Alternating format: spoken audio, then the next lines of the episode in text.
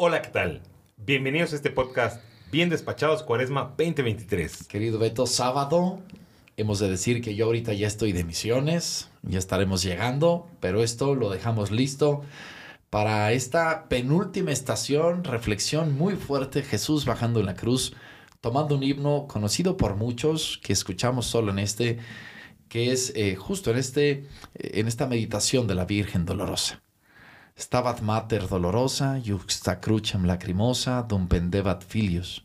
Estaba la madre con dolor junto a la cruz llorando donde colgaba su hijo. O quam tristis et afflicta fuit illa benedicta mater unigenite. Qué tan triste y afligida aquella que fue bendecida, la madre del unigénito. No, no nos terminamos de. Nunca acabamos de cantar laudes y, alegrías y admiración y entrega a, la madre del Creador.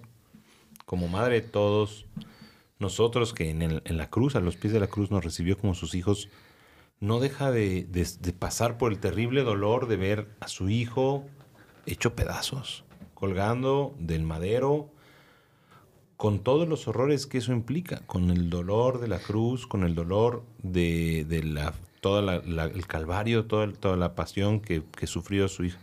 Y ella, pues siempre fuerte en la fe, pues no deja de sentir el terrible dolor de, de separarse de su hijo, ¿no? Y nosotros, junto con ella, en este Via Crucis, pues contemplamos el dolor de una madre que pierde a su hijo, un discípulo, un primer testigo que pierde al Creador, que pierde al, Redentor.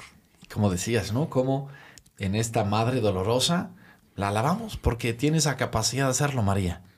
Y qué fuerte, nos ha acompañado a lo largo de todo el Via Crucis. Y en esta decimotercera estación tiene un lugar especial porque también se vuelve la madre de los excluidos, la madre de los condenados. Ahí nos da como madre Jesús a su propia madre y nos acompaña en todos los momentos.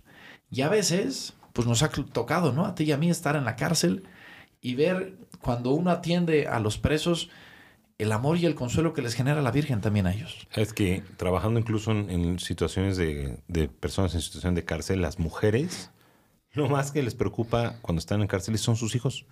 O sea, lo que más dolor les causa, lo que más les, les aflige es que aunque ellas estén padeciendo, se preocupan por su familia y por sus hijos. Y lo triste es que son a las que menos visitan. Bueno, ese es otro tema. Porque los que, las que más visitan son las mujeres y cuando ellas están en la cárcel no lo tienen. Pero ahí está la madre dolorosa en este Stabat Mater, siendo también madre de todos esos excluidos y consolando en los momentos más duros y siendo también para nosotros ejemplo, que tenemos que ser capaces de consolar. Y estar al pie de la cruz. Ahí, ahí, ahí, ahí. Pues uno no quisiera que estuvieran ahí, pues no, pero ahí están. Así es que nos toca acompañar pues acompañamos también a los frutos de tantas mamás de nuestra parroquia.